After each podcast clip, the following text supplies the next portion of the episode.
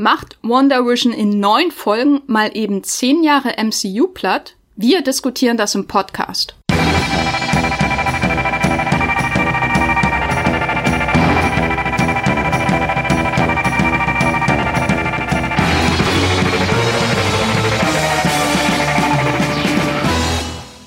Hallo und herzlich willkommen hier bei Streamgestöber. Mein Name ist Jenny Jecke und ich heiße euch willkommen in diesem Podcast, in dem wir über alles sprechen, was man so in Deutschland streamen kann, ob bei Netflix, bei Amazon Prime, bei der ZDF Mediathek oder der ARD Mediathek oder sogar bei Stars Play bei Amazon Prime und was es sonst noch so alles gibt an Streaming-Anbietern hier. Falls ihr gerade über diesen Podcast zum allerersten Mal gestolpert seid, zum Beispiel weil ihr einen Moviepilot-Artikel gefunden habt, in dem er eingebunden ist, dann kann ich euch eins ganz, ganz doll ans Herz legen und zwar abonniert Streamgestöber und zwar bei Spotify, Apple Podcasts oder einer anderen Podcast-App. Das hat nämlich einen riesen Vorteil.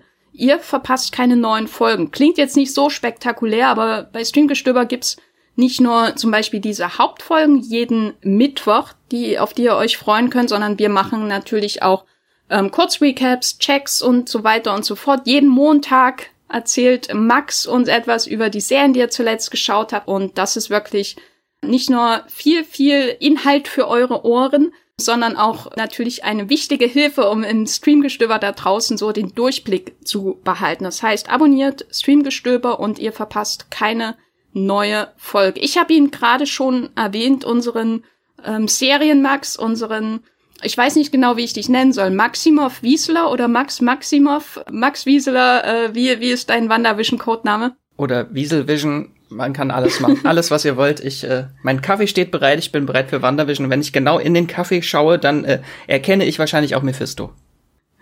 Und äh, ich bin ja außerdem noch äh, verbunden mit unserem Marvel 1000 Sassa, Patrick Reinbart, du hast äh, ganz, ganz viele Wandervision-Texte in den letzten Wochen geschrieben. Äh, wie geht's, wie steht's? Bist du ready? Ja, äh, mir geht's sehr gut. Ähm, das ist jetzt so ein bisschen die Krönung nochmal dann über die Serie auszusprechen, statt die ganze Zeit immer darüber zu schreiben. Deswegen freue ich mich auf jeden Fall auf den Podcast. Gut, geht mir genauso, wie ihr vielleicht schon anhand der mehrfachen Erwähnungen in den letzten vier Minuten gemerkt habt. Wir sprechen heute über WandaVision und zwar über alles. Wir sprechen über alles. Naja, vielleicht nicht jede einzelne Sitcom-Referenz und vielleicht nicht jedes einzelne Marvel Easter Egg, aber wir gehen auf jeden Fall ins Detail. Wir haben nämlich jetzt alle neun Folgen von der MCU-Serie gesehen. Und wenn ihr Wonder Vision noch nicht komplett gesehen habt, wenn ihr erstmal wissen wollt, hm, lohnt sich das nach diesem etwas seltsamen Schwarz-Weiß-Auftakt überhaupt weiterzuschauen, dann sei euch auf jeden Fall unser Check zu den ersten drei Episoden von Wonder Vision empfohlen. Könnt ihr jetzt hören, da habt ihr, braucht ihr keine Angst vor Spoilern zu haben. In diesem Podcast hier hagelt es nämlich Spoiler. Das kann ich schon mal sagen. Der ist vor allem für alle gedacht, die jetzt diese neuen Folgen der Marvel Cinematic Universe Serie gesehen haben und die Gesprächsbedarf haben und vielleicht die ein oder andere Sache noch nicht so richtig verstanden haben. Und das heißt, wenn ihr Angst vor Spoilern habt, dann hört den Check, schaut Wonder Vision, fertig, kommt zurück zu dieser Folge hier und äh, hört sie dann auch noch. So, ich glaube, das sind alle wichtigen Disclaimer, die wir vor dieser elementaren Wonder Vision Diskussion äh, anbringen sollten. Jetzt beginnt der Spoiler-Teil. alle raus hier, raus hier. Nein, naja, so hält man keine HörerInnen hier äh, beim Podcast. Ihr beide, ihr habt ja jetzt das ähm, Finale geschaut und da wäre meine erste Frage natürlich erstmal, wenn ihr zurückschaut auf diese neuen Folgen von Wonder Vision, äh, wo es angefangen hat, wo es aufgehört hat, was ist euer Eindruck so allgemein von der Serie? Max, du kannst ja mal anfangen. Äh, ich hätte nicht vorher gedacht, dass mich die Serie so überrollt. Äh, das war ein sehr, sehr schönes Erlebnis. Die letzten acht Wochen waren es, glaube ich. Oh Gott. Ähm, ja, äh, ich weiß nicht, wann ich das letzte Mal so tief in einer Serie, von so einer Serie so eingenommen wurde und so tief drin gesteckt hatte, dass ich äh, Reddit-Foren bis tief in die Nacht äh, und mir jeden Clip und jedes äh, äh, Fitzelchen äh, alles äh, zusammensuche und äh, Theorien aufstelle. Und das hat unglaublich viel Spaß gemacht, jetzt abseits vom Inhalt der Serie, aber halt auch äh, die Serie selbst hat sehr viel Spaß gemacht. Sie hat mich emotional mitgenommen. Ich habe viel gelacht, viel geweint. Äh, ja, war sehr schön. Und jetzt hoffe ich, dass der Podcast so ein bisschen die kathartische äh, The Therapiestunde für mich ist, um damit abschließen zu können. Patrick, wie sieht's bei dir aus? Äh, ja, mir ging's da ganz ähnlich. Ich fand auch, dass die Serie ein, ein sehr schöner Trip war. Einerseits durch diese äh, durch diese Kreativität, die sie einfach gebracht hat, die man so bisher im MCU eigentlich noch gar nicht kannte. Und ähm, andererseits eben auch durch diese Emotionalität, die sich dann nach und nach entfaltet hat. Also es geht ja erstmal relativ witzig und albern eigentlich los, die Serie, und sie entwickelt dann aber von Folge zu Folge und Woche für Woche immer mehr auch diese Emotionalität, die, die ich teilweise gar nicht so stark im MCU bisher gesehen hatte, wirklich verpackt in diesen neun Folgen insgesamt. Also das war wirklich ein toller Mix aus Kreativität und Emotionalität und auch, wie Max schon gesagt hat, dieses Spuren suchen, sich auch so ein bisschen in die Fantheorien stürzen jede Woche, gerade dadurch, dass es ja nicht auf einmal kam, sondern man immer nur eine Folge pro Woche hatte, war das auch immer sehr schön, gerade auch bei unserer Arbeit für Multiplot, da haben wir dann auch immer sehr, sehr fleißig äh, Theorien ausgetauscht und jeden Schnipsel, den wir gefunden haben, da irgendwie interpretiert. Und das hat echt ganz viel Spaß gemacht. Ihr habt das jetzt beide erwähnt, diese wöchentliche Ausstrahlung, was bei manchen Serien total normal ist, äh, bei Netflix-Serien aber zum Beispiel überhaupt nicht. Für Wonder Vision scheint das jetzt aber richtig wichtig gewesen zu sein, oder?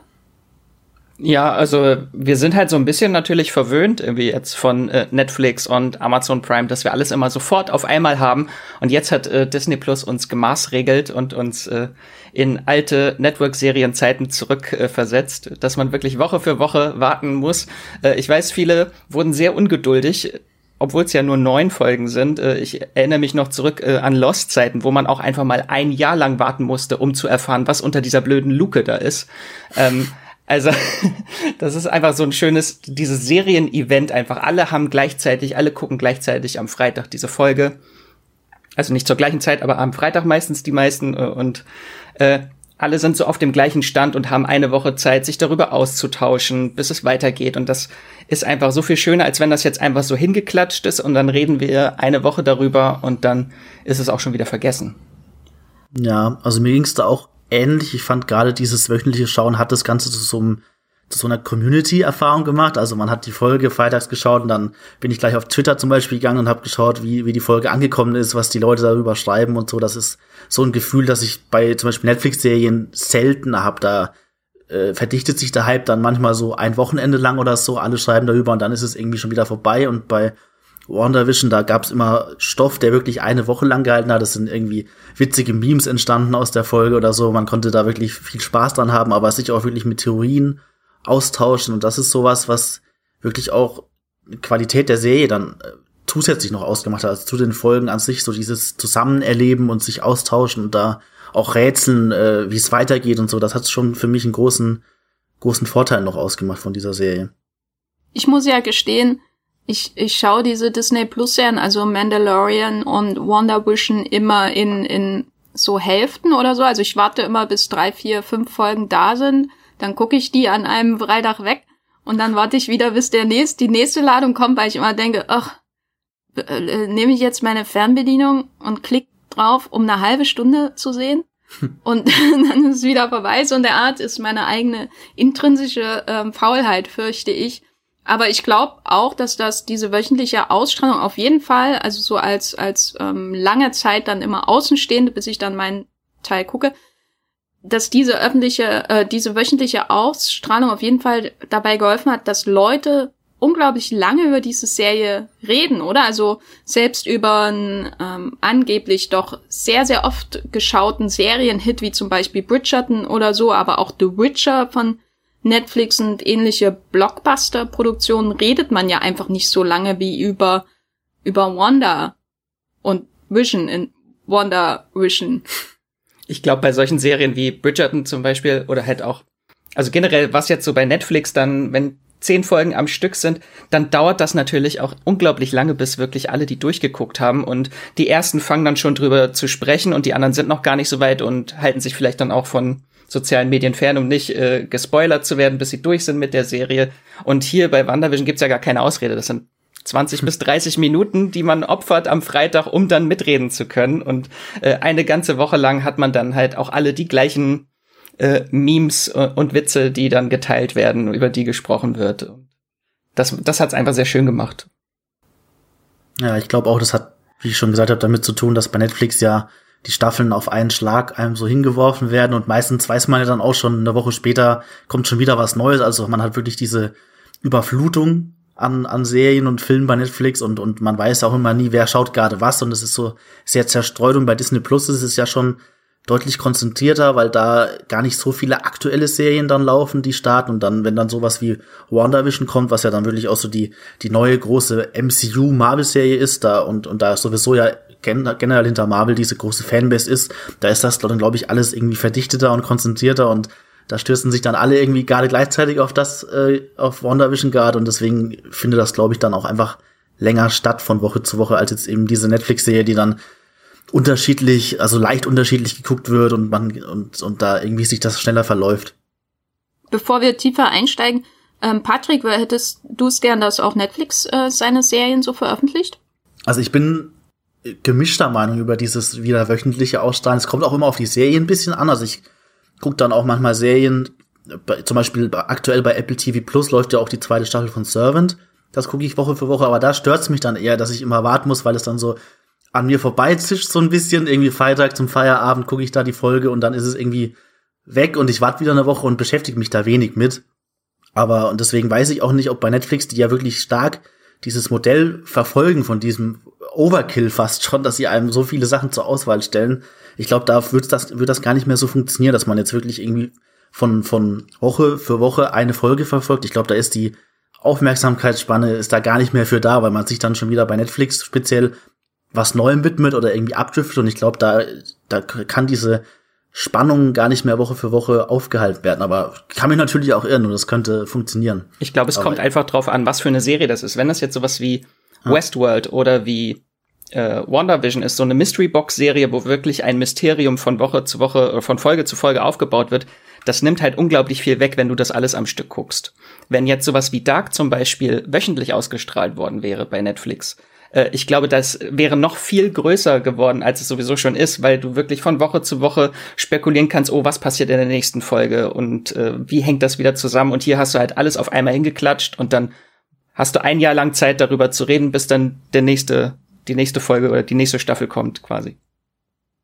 Nun ist aber auch, oder es war so ein bisschen meine Wahrnehmung dann gerade gegen Ende das Problem da durch diese Ausstrahlung, dass alle so viel Zeit haben, darüber nachzudenken und diese diese ähm, ja Gedankenblase, die dann über den Köpfen der Fans entsteht über Wochen hinweg, dass die dann vielleicht am Ende viel größer ist als die Serie selbst, oder? Habt, äh, konntet ihr solche Effekte weil bei Wonder Vision in den letzten Wochen vielleicht auch dann mit Blick auf das Finale wahrnehmen, dass dass die Theorien vielleicht alles überwältigen, was die Serie eigentlich am Anfang wollte.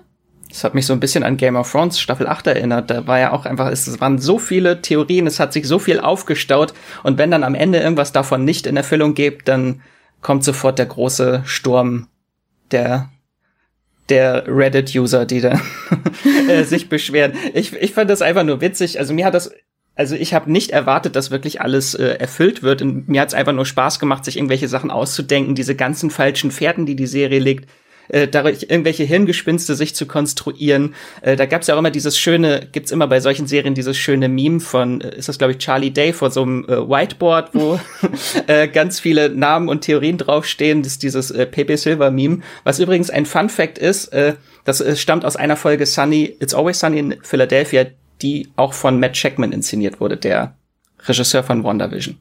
Da ist die Verbindung. Okay, du hast mein Mind jetzt äh, sowas von explodieren lassen. Vielleicht ist es Zufall, vielleicht ist es auch alles Teil einer großen Verschwörung. Ich glaube, es ist eine Verschwörung und Hydra steckt dahinter. Ähm, Patrick, wie, wie hat denn diese Fantheorie-Bildung, die dann immer größer wurde von Woche zu Woche, deine Wahrnehmung dann von Wonder Vision am Ende verändert, falls sie es denn getan hat? hat? Hattest du größere Erwartungen, als die Serie vielleicht erfüllen konnte?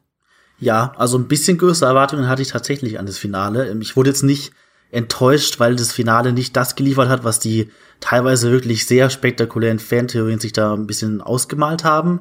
Aber man hat schon gemerkt, dass gerade so in den letzten zwei, drei Folgen bis zum Finale hin, da ist dann, da ist dann wirklich so eine Erwartungshaltung aufgebaut worden, die das Finale dann gar nicht erfüllen konnte, eigentlich fast schon. Und ähm, das war auch so ein bisschen das Problem, gar nicht so die Fantheorien, aber auch weil, weil, weil man von fast von Anfang an eigentlich schon wusste oder gesagt bekommen hat, dass äh, WandaVision eben auch eine Brücke schlagen soll zu kommenden MCU-Blockbustern wie Doctor Strange 2. Vor allem da habe ich mir im Finale dann wirklich noch konkreter irgendwie eine Verbindung gewünscht oder so ein bisschen eine Überraschung, vielleicht sogar ein bekanntes Gesicht aus den Kinofilmen, was dann nicht wirklich eingehalten wurde. Deswegen war das schon auch ein Problem, dieser, dieser extreme Hype und, und dieses Fantheorien, äh, diese Fantheorienbildung oder auch dieser Bösewicht. Ich habe auch am Ende tatsächlich erwartet, dass jetzt noch irgendwie so ein großer Überbösewicht enthüllt wird, der dann vielleicht auch für die nächsten MCU-Kinofilme eine Rolle spielt. Das wurde dann nicht eingehalten, aber das ist eben wirklich das Problem einfach, wenn man sich da in solchen Theorien dann verliert und die immer weiter aufbläht, dass das halt ähm, am Ende kann die Serie eigentlich gar nicht so viel dafür, dass, dass die dem dann nicht gerecht wird, weil sie halt wirklich das verfolgt hat, was sie vorher aufgebaut hat, so in sich geschlossen. Und, und deswegen, ja, das war so ein bisschen das Problem von den Fantheorien. Ich glaube, bei mir war es dann die vorletzte Folge, wo mir dann klar wurde, okay, da, von diesen Theorien wird nicht viel passieren, weil wenn man sich einfach zurück äh, anschaut, wie ist die Dramaturgie dieser Serie bisher und das Tempo dieser Serie, also ich glaube nicht, dass, also es hat einfach keinen Sinn mehr gemacht nach äh, acht Folgen, dass jetzt plötzlich noch X-Men und Fantastic Four und noch der Teufel alle plötzlich auf einmal irgendwie dort äh, nach Westview einziehen. Ja, so ging es mir auch. Also gerade als man dann gesehen hat, so das Finale wird, wird auch nicht unbedingt irgendwie 90 oder 120 Minuten lang, was man vielleicht auch kurz spekulieren konnte, dass sie dann plötzlich so ein Finale in, in Spielfilmlänge aushauen oder so. Da war es dann eigentlich schon relativ klar, dass man jetzt äh, nicht mehr die, die Ultra-Enthüllungen und die ganzen Easter Egg MCU-Verstrickungen da noch in, in, in so einem 50-Minuten-Finale dann bekommt. Diese wöchentliche Ausstrahlung, die diese Fan ähm, Fantheorienbildung halt einfach ähm, befördert hat, die ist natürlich ein so ein Aspekt, der ja ein bisschen altmodisch ist, aber an, auf eine sehr, sehr angenehme Art und Weise bei Wonder Vision. Und ein anderer ist natürlich, dass die Folgen gerade in der ersten Hälfte der Staffel schon auch für sich allein stehen können, zum, zum größten Teil zumindest. Also es ist einfach eine grundsätzliche Episodenhaftigkeit da, die ich persönlich ähm, sehr, sehr mochte. Die war vielleicht noch stärker zum Teil als bei The Mandalorian, bei den ähm, ersten zwei Staffeln von der Star Wars Serie bei Disney Plus. Und ich fand das total erfrischend, dass, dass die, also man ist immer auf, auf dem, man ist immer sehr gespannt oder ich war immer sehr gespannt, wie es weitergeht, wenn da auf einmal diese, diese ähm, Mattscheibe irgendwie zu sehen war, die, diese, dieses Muster und so weiter. Und dann dachte ich, ach, jetzt ist schon wieder vorbei. Na gut, ich gucke jetzt die nächste Folge.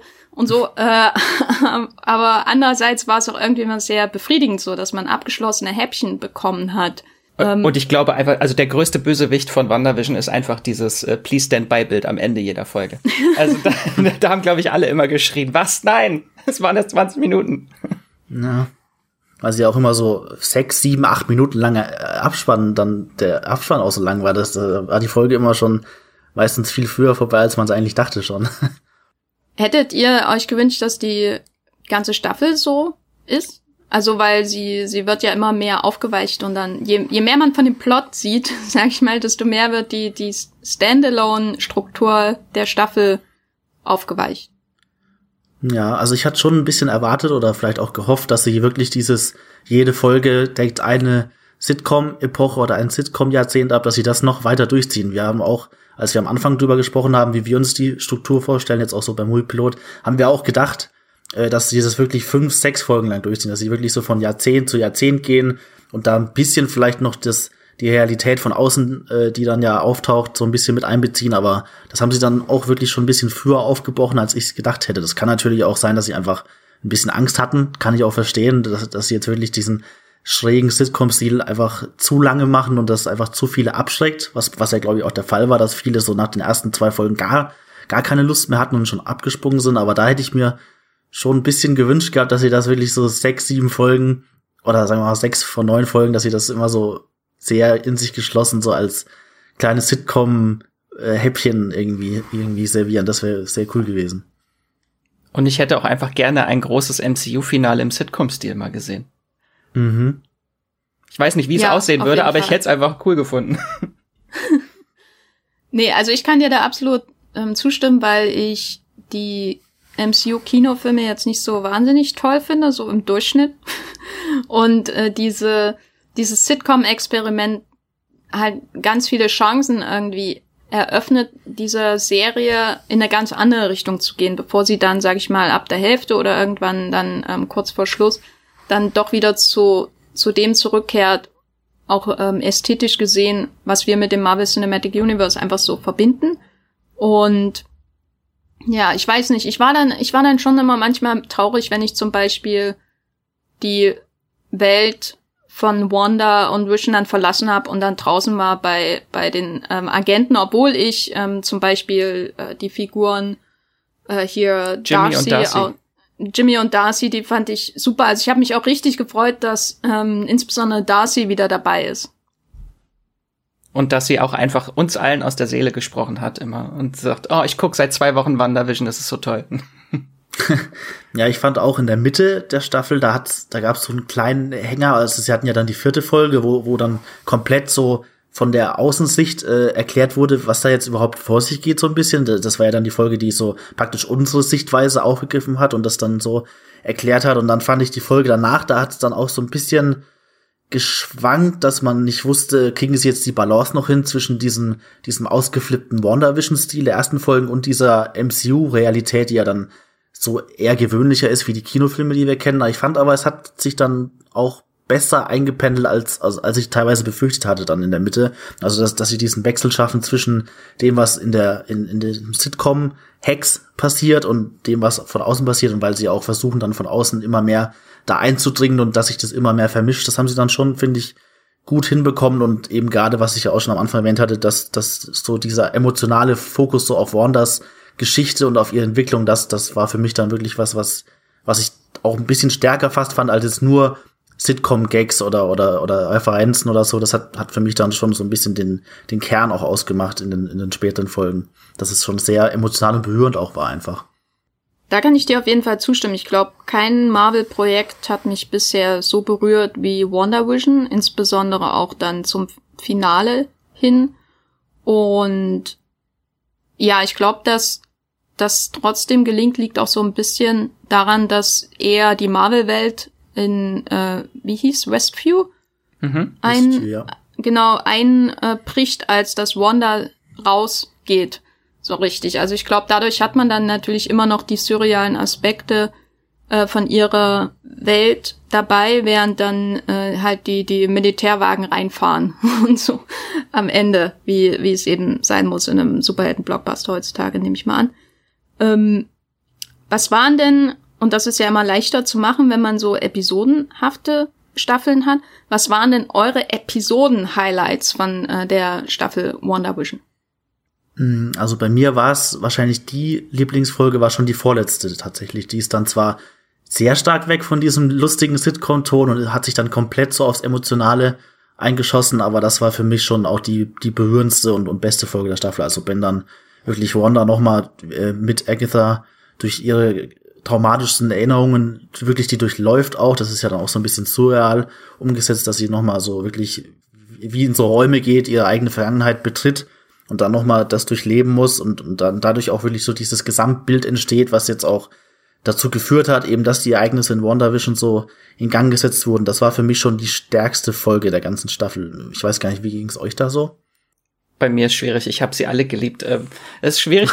also ich habe, äh, ich fand die Halloween-Folge unglaublich toll äh, wegen diesen ganzen tollen äh, Comic-Referenzen, wo sie alle ihre trashigen Comic-Kostüme tragen.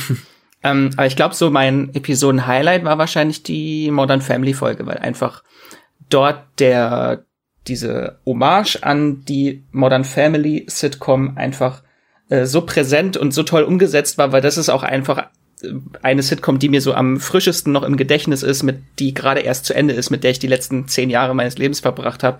Äh, und das war einfach sehr schön umgesetzt und natürlich wegen dem tollen äh, Ende Agatha All Along. Das ist dann, da ist dann alles eskaliert in mir. Ich muss sagen, das wäre auch meine Wahl gewesen. Also wir meinen jetzt hier die siebte Folge, Breaking the Fourth Wall. Natürlich inszeniert von Mac Sche äh, Matt Shackman, wem sonst. Und äh, ja, ich fand das auch im Nachhinein etwas seltsam, dass, also klar, ich bin nicht mit der Dick Van Dyke Show oder so, oder, oder ähm, I Love Lucy aufgewachsen, also den Sitcoms, die in, zum Beispiel in der ersten Folge referenziert werden oder aber auch Bewitched oder so. Also was mir eher dann was äh, aus dem 90er Jahre Fernsehen gesagt hat, war dann zum Beispiel die bezaubernde Genie. Und dann natürlich, je, je bunter die, die Episoden wurden, desto näher war das dann auch an meiner eigenen Fernsehsozialisierung. Und was ich halt dann im Nachhinein sehr spannend fand, war, dass zum Beispiel die Full House-artige 80er Jahre Folge, dass mir dort das Sitcom, dass mich dort das Sitcom-Setting, obwohl das eine Serie ist, die ich wirklich intensivst geschaut habe als Kind, genau wie die anderen, also zum Beispiel auch alle unter einem Dach, was ja auch durch äh, Wandas Kleidung ähm, referenziert wird, als die, der Look von Steve Urkel oder oder ähm, Wer ist hier der Boss zum Beispiel. Das sind alle Sachen, die ich ganz, ganz oft geschaut habe als Kind.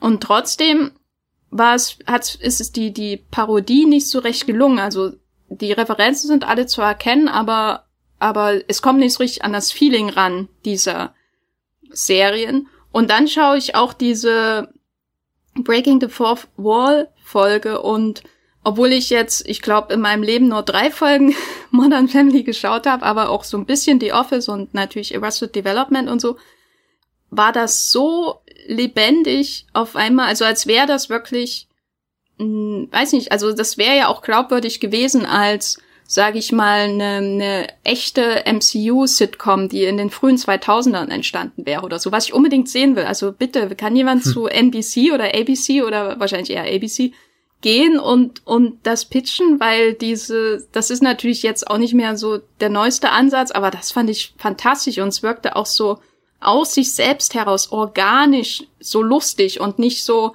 mit diesen Jahrzehnten Abstand, ähm, was bei den anderen eher der Fall war, dieses aus Jahrzehnten Abstand überlegen, warum haben die Leute das damals geguckt? was ich bei den anderen Sitcom-Parodien halt manchmal so äh, äh hatte, dieses Gefühl. Ja, und Agatha am Ende ist natürlich nicht, nicht zu schlagen, fürchte ich.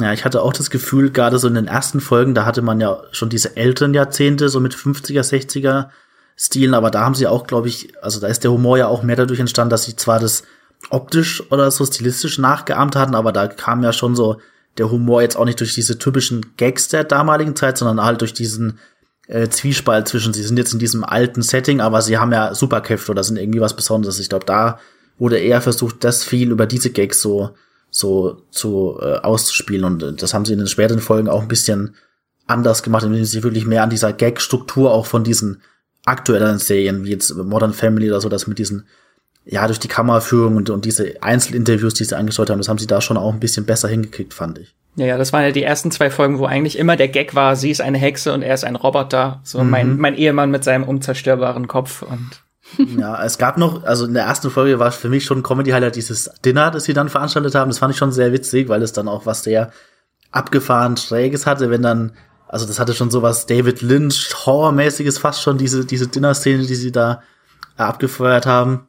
Das fand ich schon sehr witzig, gleich in der ersten Folge auch, das so äh, gegen Ende dann noch einzustreuen. Und das so äh, sokovianische Hallo, also so begrüße ich jetzt auch jeden einfach immer. wenn, ja. wenn, wir jemals wieder äh, Besuch empfangen dürfen zu Hause, dann werde ich sie so begrüßen. Ja, ich, ich fand die Szene auch ähm, super gruselig. Ich habe mich dann gefragt, ab wie vielen Jahren ist, ab wie vielen Jahren ist eigentlich Wonder, Wonder Vision empfohlen? Weiß das jemand von euch? Äh, müsste ich nachschauen. Ich glaube, es waren zwölf, ab zwölf wird's empfohlen. Ich glaube, ab, am Anfang war es ab sechs. Das war auch das ab sechs sogar. PG-Rating zumindest in oh, den USA. Gut, weil, weil das war, glaube ich, die gruseligste Szene in der ganzen Serie für mich. Vielleicht, weil ja. es so lebensnah ist. ähm, ja. Andere ähm, Szenen-Highlights vielleicht. Also ich muss natürlich sagen, ne, als ähm, äh, Pietro, beziehungsweise wie heißt er? Peter Boner? Ralph Boner. Ralph Boner, sorry. äh, als, als Evan Peters aufgetaucht ist, da habe ich geschrien. Ne? Und ich wusste, dass passiert, weil ich vorher nämlich ähm, in meiner Eigenschaft als Redakteurin beim Moviepilot das erfahren habe. Tut mir Und, leid.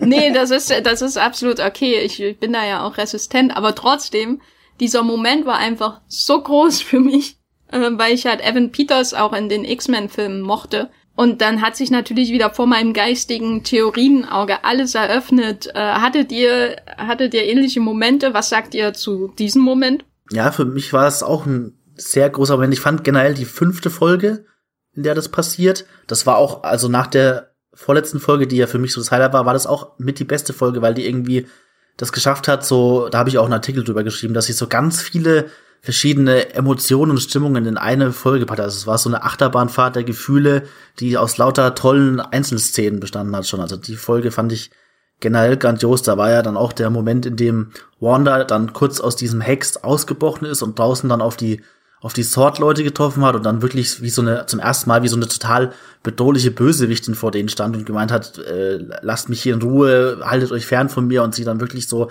da hatte man kurz wieder das Gefühl, oder man weiß sich nicht sicher, ist sie jetzt wirklich so die große Bösewichtin tatsächlich, die, die irgendwie vor sich selbst geschützt werden muss. Das fand ich auch, äh, das war ein sehr toller Moment, gerade auch wieder wegen dem Schauspiel von Elizabeth Olsen, die eh die ganze Serie einen, einen tollen Moment nach dem anderen bekommen hat das war so eine äh, Szene, die mir wirklich sehr in Erinnerung noch geblieben ist. Aus dieser Folge, die dann am Ende noch so, ach ja, hier ist Petro noch, ihn auch noch äh, vor die Tür gestellt hat und so. Das, das war ein sehr schöner Moment.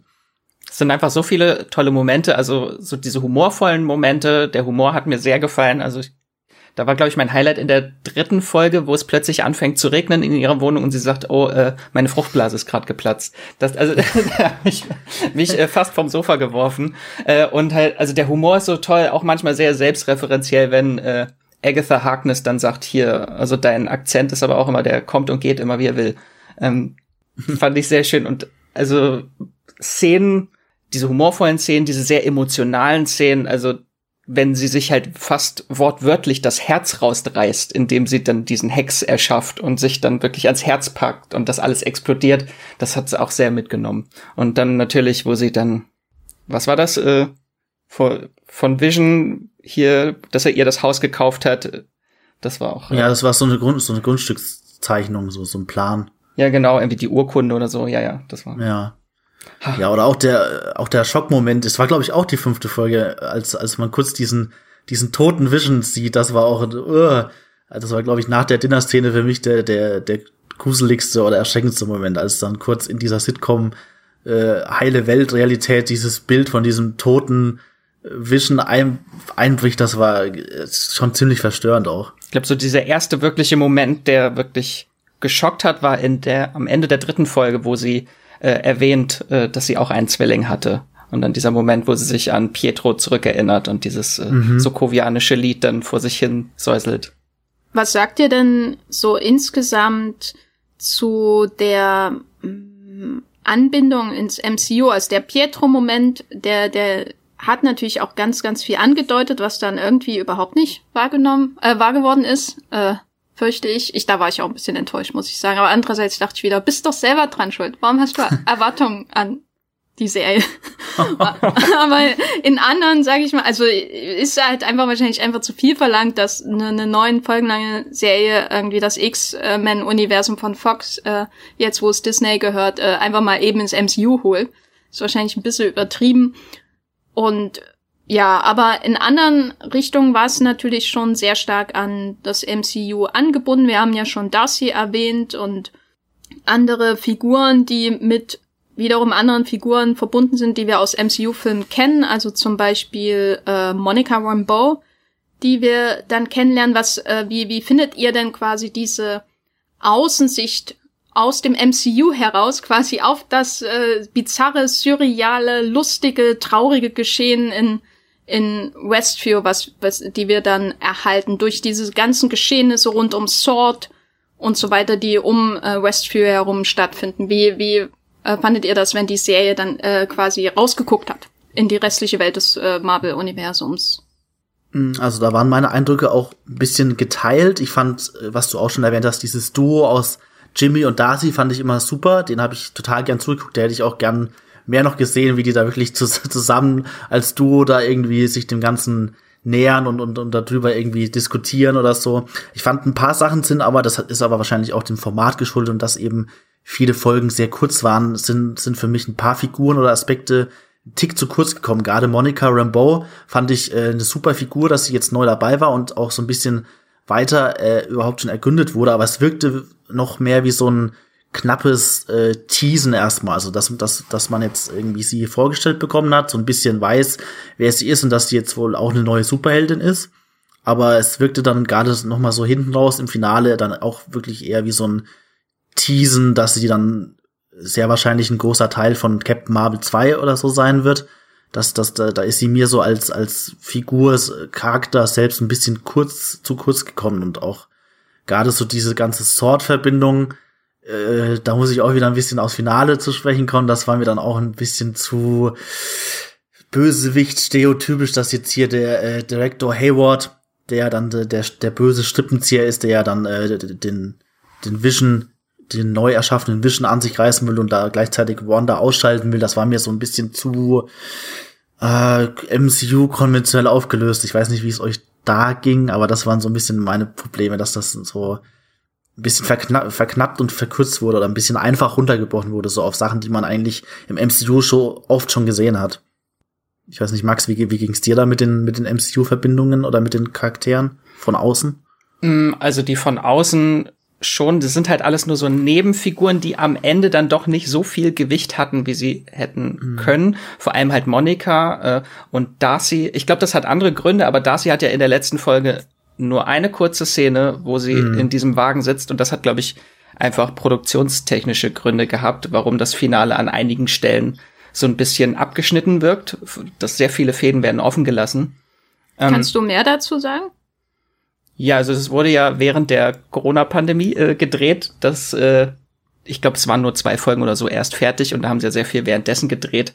Ähm, und das Ende äh, wirkt halt schon, dass äh, Cat Dennings äh, war, stand dann nicht mehr zur Verfügung für die letzte Folge irgendwie, weil sie schon was anderes gedreht hat. Deswegen haben sie sie da so reingeschnitten, äh, nur einmal kurz in einer Szene und das dadurch ist ihre, also sie hat ja gar keinen wirklichen Bogen ihrer ihr Charakter. Sie ist dann einfach weg.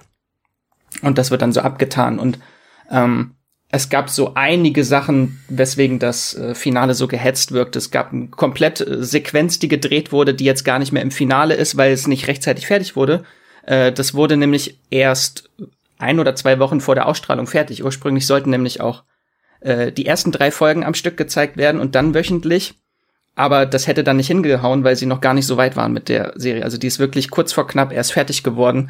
Und dann ist halt so eine große Szene, wo irgendwie die Kinder und Monika und Darcy und der Ralph Boner zusammen irgendwie so ein Goonies-Moment haben und äh, gegen den Hasen kämpfen von äh, Agatha Harkness, der sich doch als Dämon irgendwie herausstellt. Das haben sie alles ja. gefilmt, aber das wurde alles mit den äh, VFX irgendwie Sachen nicht mehr fertig und hätte dann nicht mehr ganz gepasst. Und das ist so ein bisschen schade, das merkt man halt dass so gewisse Sachen angefangen wurden und äh, viele Fäden einfach so ins Nichts laufen. Halt Ralph Boner, da fehlte mir noch so ein bisschen die Auflösung, was denn jetzt mit ihm ist. Der wird dann einfach nie wieder gesehen äh, oder Darcy wird einfach nie wieder gesehen. Also da sind so ein paar Sachen, da hätte ich mir mehr Abschluss gewünscht.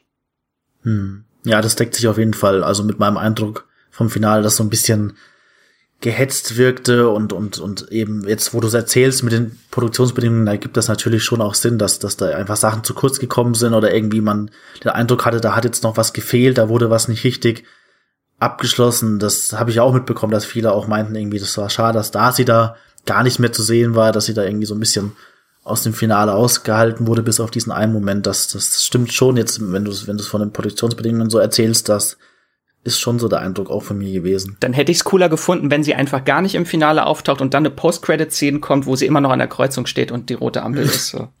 Das hätte vielleicht, ja. das wäre noch ein Gag wenigstens gewesen. ja, ja, auch das mit dem Ralph Boner, ich meine, Jenny, du hast ja auch schon drüber gesprochen, dass, dass die Serie eigentlich nichts dafür kann, dass du die Erwartung hattest, aber ich fand, das war auch schon einer der billigsten Cop-Outs so in die Richtung, also dass sie da einen Rückzieher gemacht haben und so, da weiß ich, bin ich mir auch noch nicht sicher, ob das wirklich jetzt endgültig so ist, dass es einfach irgendwie, dass es ein normaler Zivilist war, der da irgendwie reingezaubert wurde, gerade durch die Besetzung eben von Evan Peters. Da finde find ich die Theorie eigentlich ganz schön, die wir ja auch am Ende noch hatten, dass das vielleicht ein doppelter Twist ist, dass, dass er sich wirklich so als, äh, es gibt ja in der, in der Serie auch Momente, wo Jimmy wo sagt, er hat da irgendjemanden im Zeugenschutzprogramm, mit dem er Kontakt aufnehmen will, dass das vielleicht wirklich doch der äh, Pietro Quicksilver ist aus dem X-Men-Universum und sich da irgendwie nur im Zeugenschutz befindet dass sie das dann im Nachhinein noch auflösen, das fände ich eigentlich fast schon besser, als jetzt wirklich so diesen haha Edge Twist, den sie da gebracht haben. Ich will es einfach nicht akzeptieren. Ich will es ja. nicht akzeptieren. Das ist das gleiche, was sie schon in Iron Man 3 mit dem Mandarin gemacht haben. Ja, genau. So einen coolen Bösewicht eingeführt und dann Edgy Badge ist nur ein äh, Schauspieler oder das haben sie auch in Spider-Man Far From Home gemacht mit den Trailern groß. Es geht ums Multiversum. Mysterio ist aus dem Multiversum in unsere Welt gelangt. Nein, ist alles fake. So. Mhm. Ich befürchte ja, schon, dass sie uns einfach nur trollen wollen und auch Multiverse of Madness Doctor Strange 2 einfach auch was ganz anderes ist und gar nichts mit dem Multiversum zu tun hat. Oh je.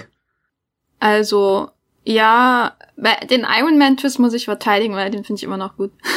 wenn, wenn auch der Film insgesamt eher, eher enttäuscht. Und äh, ich mochte auch das in Spider-Man Far From Home. Also ich, ich weiß nicht, die, die Kinovarianten fand ich bisher immer cleverer oder so als hier, weil hier hast du ja nicht nur irgendwie Ben Kingsley in, in einem komischen Kostüm oder Jake äh, Gyllenhaal als, als Mysterio, Mysterio möglicherweise, sondern hier hast du ja jemanden, der einfach wahnsinnig viel mitbringt an popkultureller Vorbelastung, an Marvel-Vorbelastung und dann wird das eben so für so einen Sitcom-Gag äh, benutzt mit, ja, Sitcoms haben früher auch immer einfach Leute neu besetzt, ohne es zu erwähnen. So in mhm. der Art. Also machen wir das jetzt hier auch. Äh, und das fand ich hier schon wesentlich enttäuschender. Was, glaube ich, aber auch daran liegt, dass Evan Peters einfach der bessere Quicksilver ist. Ich weiß nicht, ob das ein Hot Take ist oder oder eine ne, ne, ähm, kantige Meinung hier im, im Marvel Phantom. Da gehöre ich nicht dazu.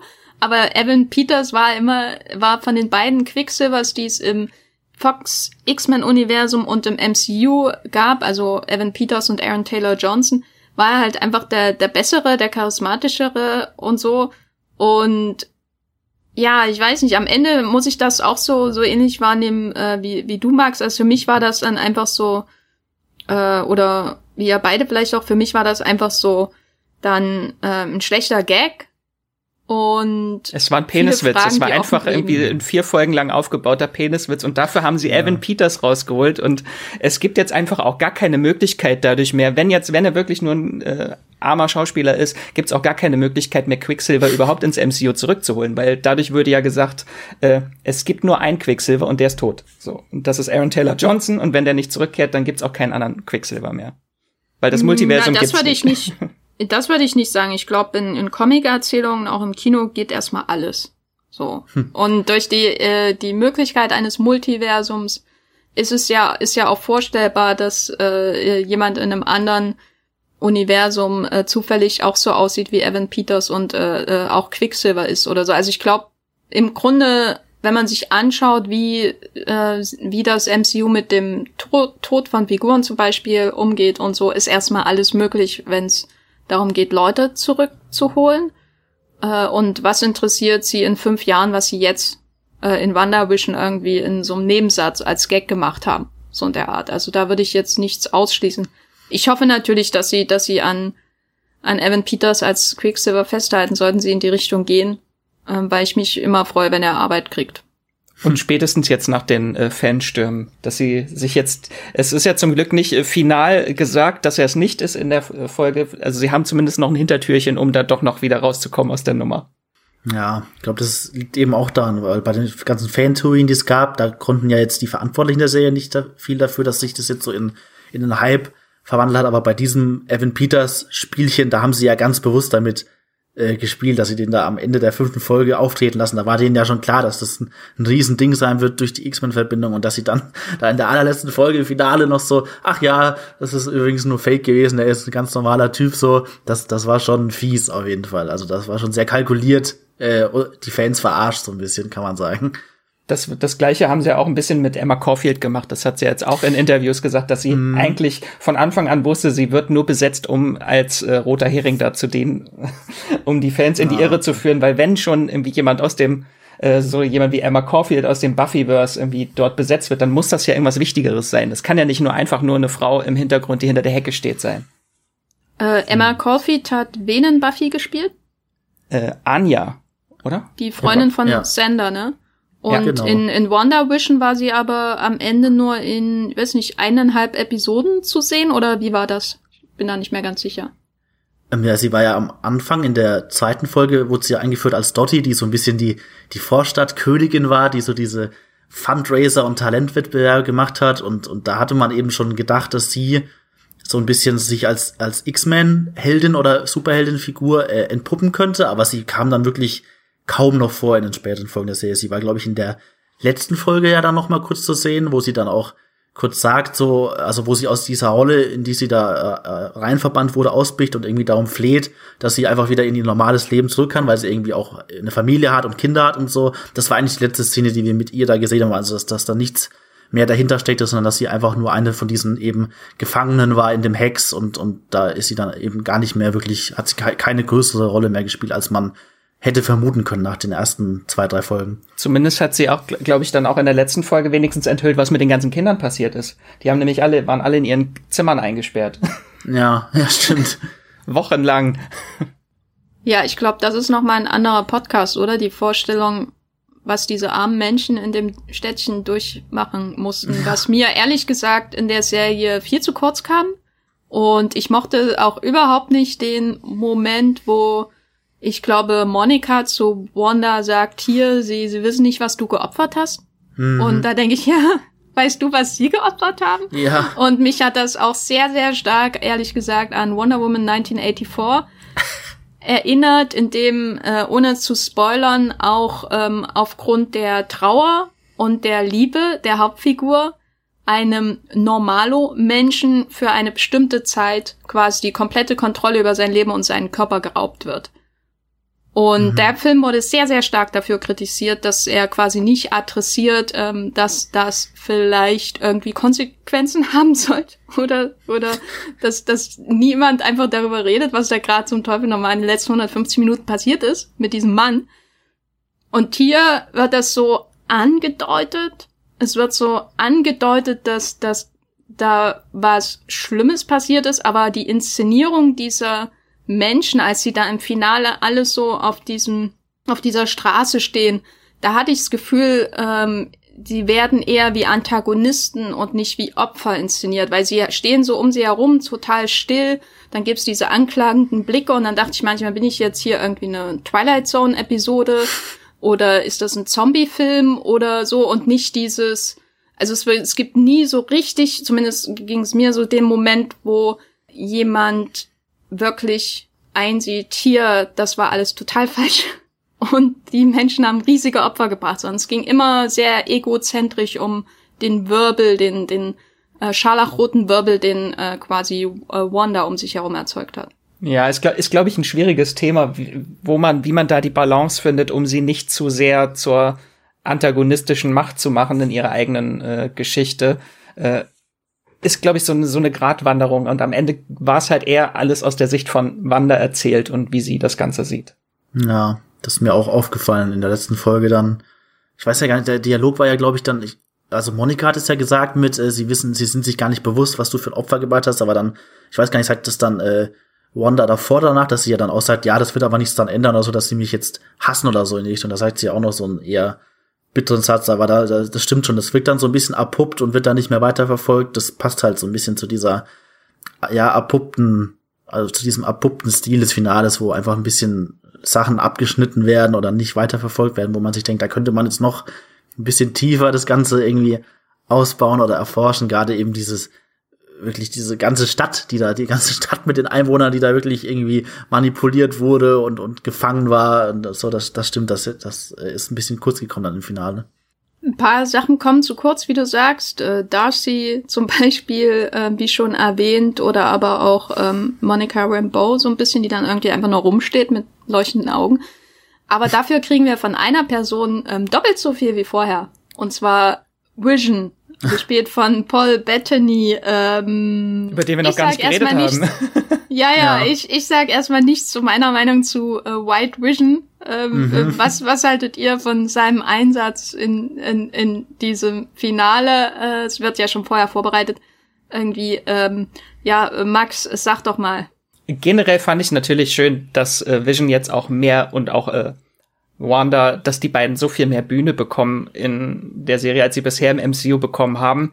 Ich finde es etwas schwierig mit White Vision am Ende, weil das äh, alles, was äh, Wanda eigentlich durchgemacht hat in der ganzen Serie, ein bisschen wieder nichtig macht.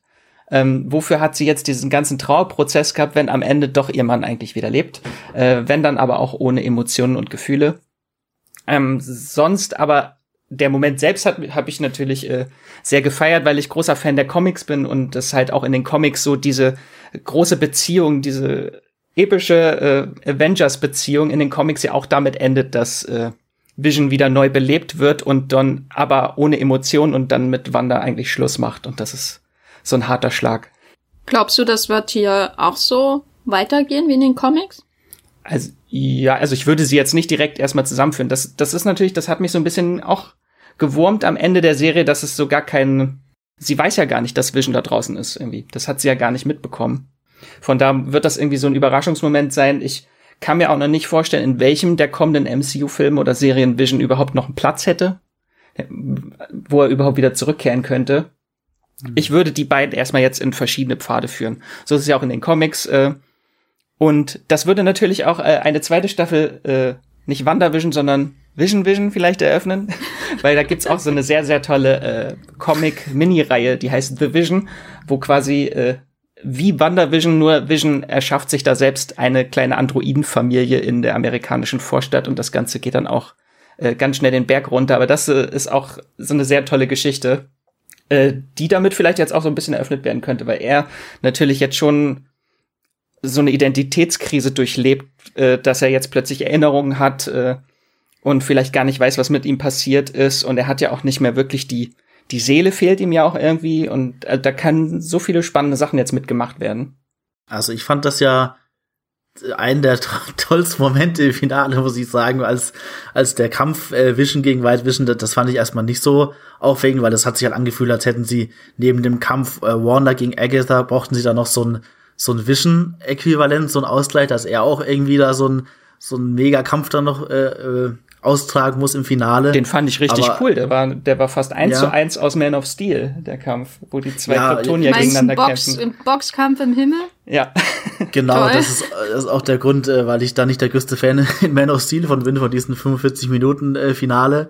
Aber äh, ich fand es dann irgendwie wieder sehr abgefahren und ganz cool, dass sie dann diesen Kampf so auf 40 runterfahren und dann geht's in so eine philosophisch äh, Arthouse-Richtung fast schon, dass sie dann irgendwie so philosophisch diskutieren über, über, ihr, über ihr Wesen und was ihr Identität jetzt ausmacht, wenn sie gleichzeitig zum selben Moment äh, existieren. Das ist halt alles total versponnen, fast schon abgefahren, aber es hat für mich dann doch noch mal irgendwie gut reingepasst in dieses Finale, was ja sonst eher so mit Bombast und, und Materialschlachtmäßig aufgefahren hat, während da, da die Sword-Leute mit ihren Panzern dann da nach Westview ein, einmarschieren und so und alles irgendwie immer spektakulär wird und, und, und dann gibt's eben diese Szene, wo, wo die zwei Visions da einfach nur fünf Minuten miteinander da so philosophieren und reden. Das fand ich irgendwie schon ein sehr cooler Moment. Hat mich auch ein bisschen an Alien Covenant erinnert mit den zwei Michael Fassbender äh, Androiden. Da musste ich die ganze Zeit dran denken, so ein bisschen. Und das fand ich, das war noch mal so ein bisschen abgefahrener Moment, der das Finale dann, der schon noch mal im Finale ausgestochen hat für mich dann. Zum Glück hat keiner keine die Flöte noch rausgeholt. Ja, ja das hat noch gefehlt. Ja, der Schiff des Theseus-Moment äh, oder Theseus-Paradoxon laut mhm. äh, äh, Wikipedia, äh, das hat's für mich dann irgendwie noch gerettet. Also ich fand die Grundidee, dass White Vision existiert, ich meine, ich stecke ja nicht so tief in den Comics drin, ich stecke eigentlich gar nicht in den Comics drin, ähm, fand ich doof.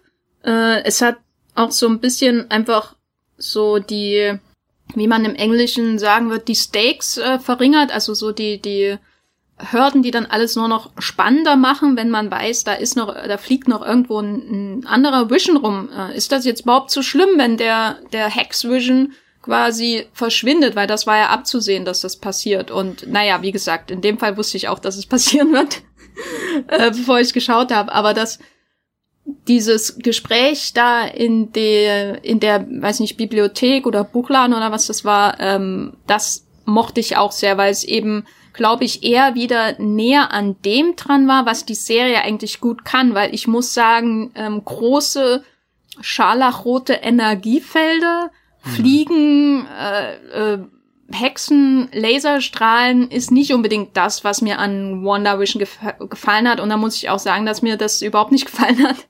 Dieses. Und was mich auch generell stört, ist, dass, dass da Hexen rumrennen und alles, was sie machen können oder was sie zu 90 Prozent machen, abgesehen von ein, zwei anderen Szenen, ist irgendwie sie Energiestrahlen rumzuschießen. Das ist irgendwie, als hätten sie zu viel Harry Potter gesehen. Ich weiß nicht. Geht, hm. glaub ich, War das mehr. jetzt gerade noch ein Harry Potter-Diss? Das ist, wird ja immer schlimmer hier. Na, äh, ich glaube, Harry Potter hat da die sich insgesamt mehr mit Zaubern beschäftigen, auch zumindest den Vorteil, dass man auch andere Sachen sieht und ganz viele verschiedene Zaubersprüche und so. Aber wenn dann Harry und Voldy sich gegenüberstehen, dann geht's trotzdem wieder darum, äh, unterschiedlich farbige Energiestrahlen aufeinander zuzuschießen. Also es wurde ja schon viel gehext. Sie haben äh, Menschen manipuliert, sie haben Äußerlichkeiten geändert, sie hat nochmal äh, ihr als Wanda nochmal ihren Move aus Age of Ultron gemacht hat und äh, Agatha kurz da zurück in ihren Kopf zum Scheiterhaufen zurückgebracht hat. Da sind schon ein paar andere Sachen als nur äh, violette Bälle gegen rote Bälle.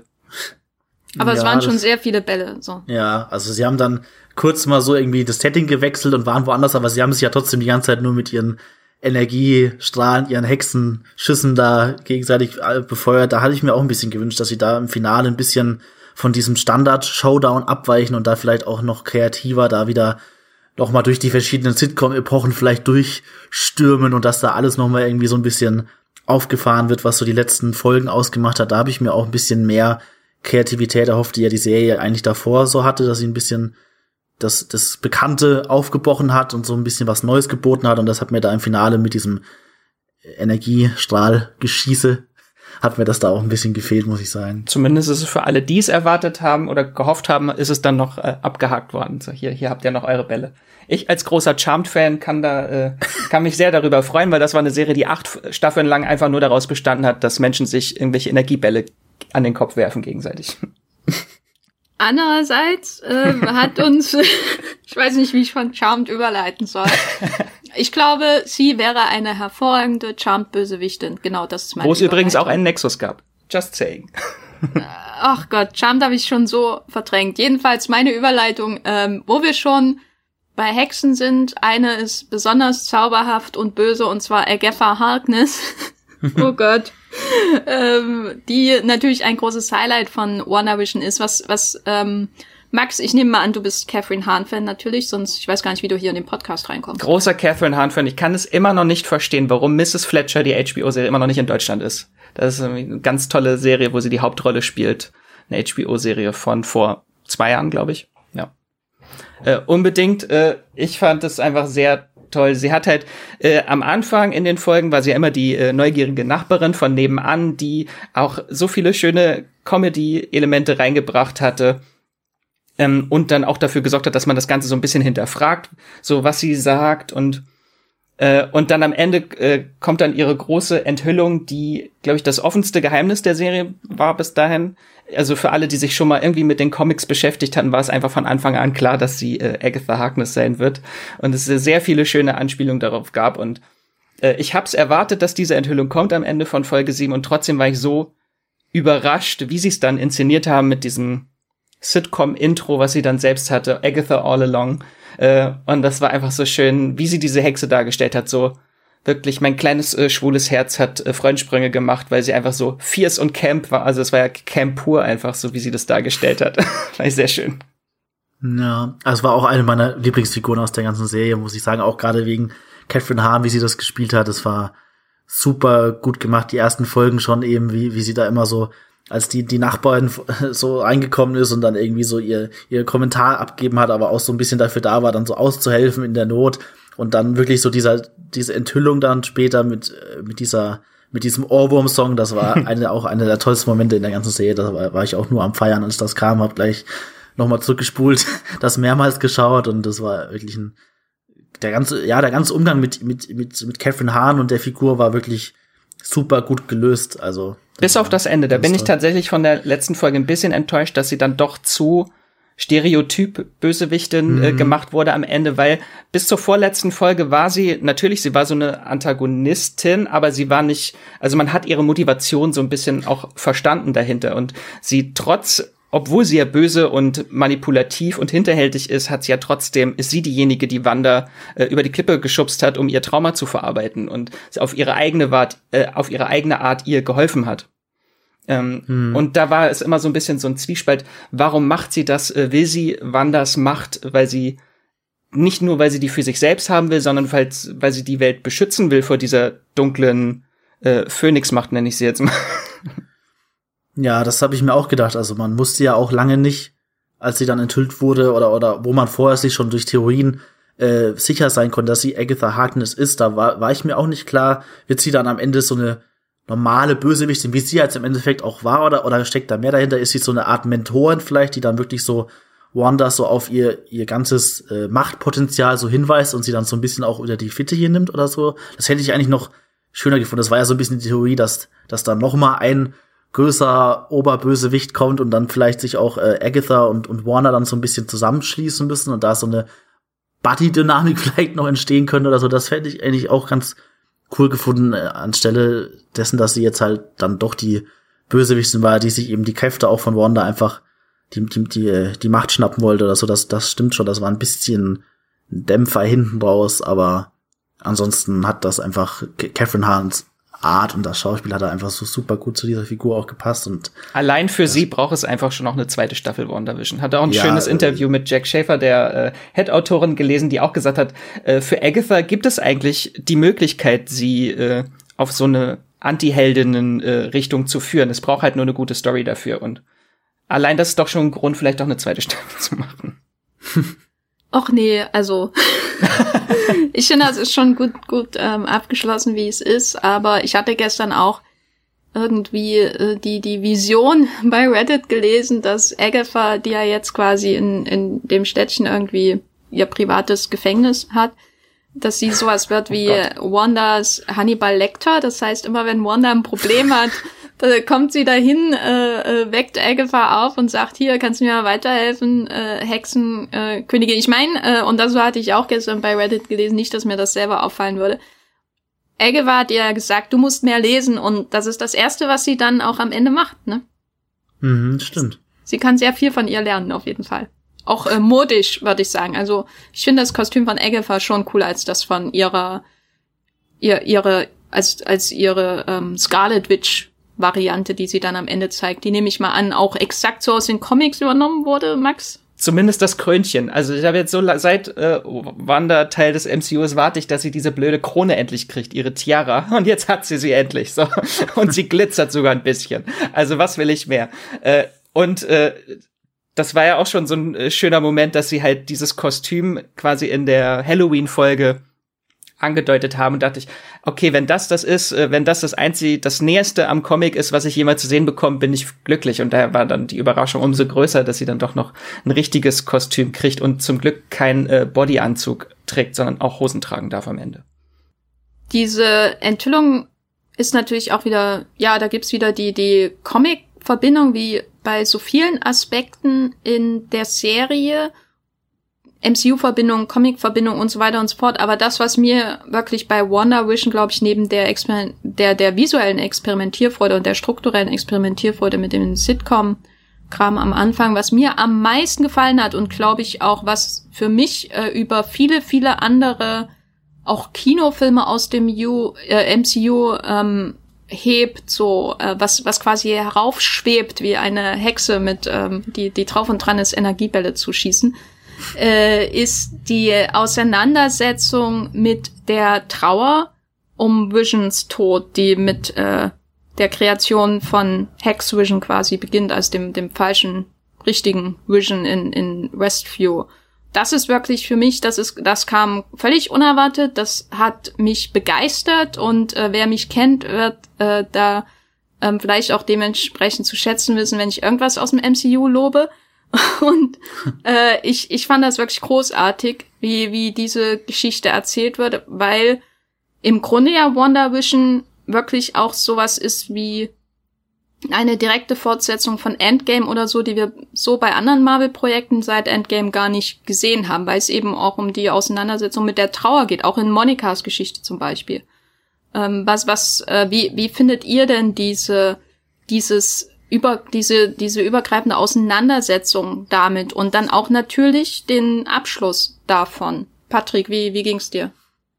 Ähm, ich fand, das war auch eine der größten Stärken der Serie. Also gerade, dass sie neben diesem Sitcom-Aspekt und der, und der Unterhaltung auch wirklich so dieses Emotionale, das habe ich jetzt schon ein paar Mal erwähnt, aber das war für mich eine der größten Stärken, dass sie eben an Endgame da dann anknüpfen und, und da dann auch wirklich so eins der, also eine der tragischen Figuren überhaupt generell aus, aus dem MCU da jetzt äh, aufgreifen und da ihr großes Trauma da nochmal äh, weiterverfolgen, gerade äh, wenn man Endgame nimmt, was ja auch so ein Event Blockbuster war, der so vollgestopft war mit ganz vielen Figuren und Sachen und da, da war eine Figur wie Wanda zum Beispiel, ist da einfach ein bisschen kurz gekommen und, und man hat das Gefühl gehabt, da, da gab es noch, hätte man noch mehr erzählen können und, und es wurde aber nicht weiterverfolgt. Und da war WandaVision für mich äh, super, dass sie da wirklich Elizabeth Olsens Wanda in den Mittelpunkt gerückt haben und so die Trauer in verschiedenen Formen in der Serie so verwoben haben und, und das dann ja wirklich in den in den letzten Folgen, gerade so in der vorletzten Folge, dann wirklich so ganz konkret nochmal zeigen, was danach passiert, äh, wie, wie ist, äh, wie ist sie mit dem, mit dem Tod von Vision und mit dem Verlust umgegangen und was ist daraus alles entstanden. Das fand ich eben auch wirklich einen der allerstärksten Momente und auch so Kleinigkeiten, was du ja auch erwähnt hattest, das mit Monika äh, war auch eine, eine tolle, berührende Szene, dass sie da eben weggeschnipst wurde. Der, der sogenannte Blip war das ja, als äh, Thanos geschnipst hat und dann waren die äh, Menschen für fünf Jahre waren sie einfach weg und dass sie dann äh, da wieder äh, erwacht ist und dann im Krankenhaus ist und merkt dann auf einmal, ihre Mutter ist in der Zwischenzeit gestorben. Das war auch so ein kleiner Moment, der sich jetzt aber auch nicht so äh, angetackert äh, gefühlt hat, sondern der einfach gut dahin gepasst hat, um das nochmal so ein bisschen aufzugreifen, diese diese Infinity War Endgame Stimmung und das da einfach in der Serie gut weiterverfolgt wurde, ohne dass es jetzt einen riesen Raum einnehmen musste und, und da jetzt irgendwie umfangreich und ewig lang sich damit beschäftigt hat, aber halt durch so kleine Momente da nochmal diese, dieses Drama und diese Trauerstimmung aufgegriffen hat. Max, Max wie, wie, wie hast du es äh, durchlebt, überlebt? Also dieser ganze Trauerprozess ist auch so mein großer Highlight durch die Serie und jetzt so im Rückblick auch äh, im Nachhinein gibt das halt auch anderen Sachen viel mehr äh, Wirkung und so Kraft noch, was man am Anfang gesehen hat bei sorry ähm, natürlich so die Serie so von der Struktur her so einem Modell äh, folgt, das ist dieses Modell Fünf Phasen der Trauer von äh, Elisabeth Kübler-Ross, eine Sterbeforscherin und Psychiaterin, die das mal in einem Buch äh, aufgestellt hat, dass sich Trauer so in fünf Phasen einteilen lässt. Natürlich, ich würde jetzt nicht sagen, äh, ich erkläre hier Trauer, das ist natürlich für jeden ein, äh, eine subjektive Erfahrung, äh, aber so finde ich das einfach schön, wie die Serie sich so ein bisschen daran langhangelt an diesem Modell. Das ist so dieses die erste Phase der Trauer ist so das Leugnen. Das sind die ersten zwei Folgen, wo Wanda einfach alles, was MCU-mäßig ist, äh, verbannt hat aus ihrer Welt und sich komplett äh, in diese Welt flüchtet. Alles ist heil und sie ist mit Vision zusammen und sie sind äh, verheiratet. Und dann kommt die zweite Phase der Trauer, ist dann die Wut. Die kommt dann in Folge drei und vier so langsam vor, wenn sie äh, von Monika darauf hingewiesen wird, dass ihre Welt hier vielleicht doch nicht so äh, real ist und sie dann einfach rausschmeißt. Äh, und dann kommt die dritte Phase, ist Verhandeln. Das ist dann in Folge 5 und 6, wo Wanda anfängt, ihr Handeln zu rechtfertigen, weil sie schon merkt oder darauf hingewiesen wurde, das ist alles so ein bisschen, das überschreitet moralische Grenzen, was sie dort tut, aber sie versucht das Ganze so ein bisschen äh, zu rechtfertigen und ist sogar bereit, einen Fremden als ihren Bruder zu akzeptieren, äh, um sich wieder zurück in diesen Wahn zu geben. Alles ist gut. Und darauf folgt dann die vierte Phase der Trauer, das ist die Depression. Das ist dann in Folge 8, äh, Folge 7 sehr prominent, äh, wo sie dann ihre Depressionsphase hat, diese Modern Family Folge und einfach gar nichts mehr mit dieser Welt zu tun haben will und sich einfach nur abkapseln will und dann halt auch mit ihrem Trauma das Ganze nochmal durchleben muss äh, und dann natürlich das Finale ist dann die letzte Phase, ist die Akzeptanz. Dort akzeptiert sie, dass sie diesen Hex äh, loslassen muss und ihre Familie loslassen muss und das dann dieses sehr berührende Ende, wo sie sich dann von Vision und ihren Kindern verabschiedet. Also ich glaube, wem da kein Tränchen irgendwie über die äh, Wangen gerollt ist, als sie sich bei ihren Kindern bedankt, dass sie sich als ihre Mutter ausgewählt haben. Oh Gott. Ja, da muss ich auch sagen, ich, ich wusste, dass das ungefähr kommt. Ich ähm, hatte meine Probleme mit White Vision und so. Und obwohl ähm, das alles irgendwie so drumherum gewabert hat, war ich von diesem Abschied auch extrem berührt. Und überhaupt jeder Szene, in der Wanda und Vision in, in der Serie an, über Dinge sprechen, die mit der Realität zu tun haben. Ich weiß nicht, wie ich das ausdrücken soll. Das war einfach sehr, sehr berührend. Natürlich auch ähm, die Flashbacks zu, zu ihrer ersten Annäherung und ähm, wo es dann eher um ihren Abschied und ihre Trauer über ihren Bruder ging und so. Also das ist wirklich etwas, wo ich mir auch manchmal denke, braucht man oder man braucht wahrscheinlich eine Serie dafür, weil die das Blockbuster-Schemata des, des MCU keinen Raum dafür lässt, habe ich das Gefühl. Also wir sind ja jetzt schon über zehn Jahre in dieser Welt drin, ähm, bald 13 sogar. Und es brauchte erst eine Serie, habe ich das Gefühl, die uns wirklich so in diese zutiefst menschlichen Probleme von Superhelden und Superheldinnen wirft, weil sie, weil eine Serie sich bei Disney Plus die Zeit dafür nehmen kann. Endgame kann sich nur bedingt dafür Zeit nehmen. Da gab's ja, gibt's ja am Anfang auch solche Szenen in der ähm, Gruppentherapie quasi und so, aber das ist alles ganz, ganz weit, finde ich, entfernt von dem, was hier in einer relativ kurzen Laufzeit in Wonder Vision möglich ist. Und ja, vielleicht bin ich auch zu negativ, was die MCU-Blockbuster angeht, aber ich finde schon, dass die Serie viel, viel mehr gezeigt hat, als das, M also was, was so die Menschlichkeit der Superheldinnen angeht, als das MCU in all seinen gigantischen Filmen, oder? Hm, ich glaube, es liegt auch ein bisschen daran, dass es eben Charaktere sind, die jetzt nicht so in der allerersten Liga waren von, vom MCU. Also jetzt gerade wenn man sich Wanda und Vision anschaut, klar sind das auch Teile der Avengers. Aber äh, in den Kinofilmen, die wir jetzt zuletzt hatten, da ging es ja eher wieder so um das, um das Kernteam, die, die wir schon seit vielen Jahren verfolgen. Und das sind die großen Momente, fühlen sich auch schon immer so, so episch aufgeladen äh, an. Also da weiß man, das ist schon immer so sehr lange darauf ausgerichtet gewesen. Gerade jetzt, ich meine, da können wir ja offen drüber sprechen in Endgame. Das ist jetzt kein Spoiler mehr, glaube ich, aber so die große Todesszene, sage ich jetzt mal von Tony Stark, das ist ja so ein Moment, der dann schon sehr emotional aufgeladen ist, aber wo dann eben auch immer, das ist dann immer an diese Blockbuster-Haftigkeit geknüpft, fand ich. Also das, das wird dann in so einer Fünf-Minuten-Szene wird das dann sehr äh, dramatisch äh, inszeniert, aber dann geht es auch schon wieder weiter zum nächsten Moment und man, man merkt, man ist so in dieser Blockbuster-Achterbahn drin. Und bei WandaVision sticht das, glaube ich, noch mehr aus, weil es einfach diesen äh, kreativer und ungewöhnlicheren Rahmen hat, so den man die ersten Folgen hatte und sich das dann wirklich so durch die längere Zeit und dieses äh, dieses verspielte Setting, da ist man, glaube ich, mehr an die Figuren auch rangekommen und hat sie dann so ein, ein bisschen entblättert, so über dieses Sitcom-Flippige hinaus und deswegen haben dann so die Momente einfach mehr Gewicht gehabt, fand ich, die man so auch vielleicht nicht erwartet hätte, dass jetzt gerade so diese fast schon Nebenfiguren, kann man fast schon sagen, wenn man sie jetzt mit den Kinofilmen vergleicht, dass sie da jetzt noch mal so in den Mittelpunkt drücken und das fand ich auch wirklich sehr, sehr schön. Auch die Chemie zwischen äh, Paul Bettany und Elizabeth Olsen, die ist wirklich fantastisch, auch die ganze Serie lang fand ich. Also die haben da so, die sind so toll vor der Kamera zu zweit, ob es jetzt um Gags geht, wo sie sich so den Ball zuspielen, aber eben auch dann die Szenen, wie, wie, wie du schon erwähnt hast, wenn sie da, da in dem Zimmer sitzen nach dem Tod von Pietro und, und sie da wirklich minutenlang irgendwie drüber reden und, und, und Vision ihr dann so ein bisschen den Halt gibt und sie so ein bisschen tröstet. Also das sind ganz tolle Momente, die, glaube ich, auch deswegen dann so ausstechen, dass sie nicht in diesen, in diesen Blockbuster-Bombastern die ganze Zeit eingebettet sind und da nicht sich so entfalten können. Das war so mein, mein Gefühl bei WandaVision. Max, äh, wie, wie stehst du eigentlich zu den MCU-Blockbustern und ist WandaVision besser, schlechter, anders? äh, ich bin großer Marvel-Fan, seit ich klein bin. Ich glaube, seit ich Spider-Man gesehen habe, dass er den ersten mit, äh, oh Gott, Tobey Maguire. Äh, und also ich finde die alle super, die Filme. Ich kann vielen was abgewinnen. Ich manche halt auch nicht so. Ähm, ich nehme sie halt für das, was es ist, und das ist einfach Popcorn-Unterhaltung, die mich einfach auf so eine Achterbahn immer mitnimmt. Ähm, aber natürlich, ich bin auch großer Fan der Comics und da hat es mich schon sehr gewurmt, dass Wanda äh, Maximov nur so eine kleine Nebenfigur ist, die so ein bisschen immer im Hintergrund steht. Das ist eigentlich nur eine Nebenfigur mit leuchtenden Händen. Ähm, und da hat die Serie jetzt halt sie endlich mal zu so einer wirklichen mythischen Entität äh, gemacht, zu so einem Big Player jetzt im MCU, äh, was ihre Figur halt auch im Verhältnis zu den Comics auch einfach verdient hat.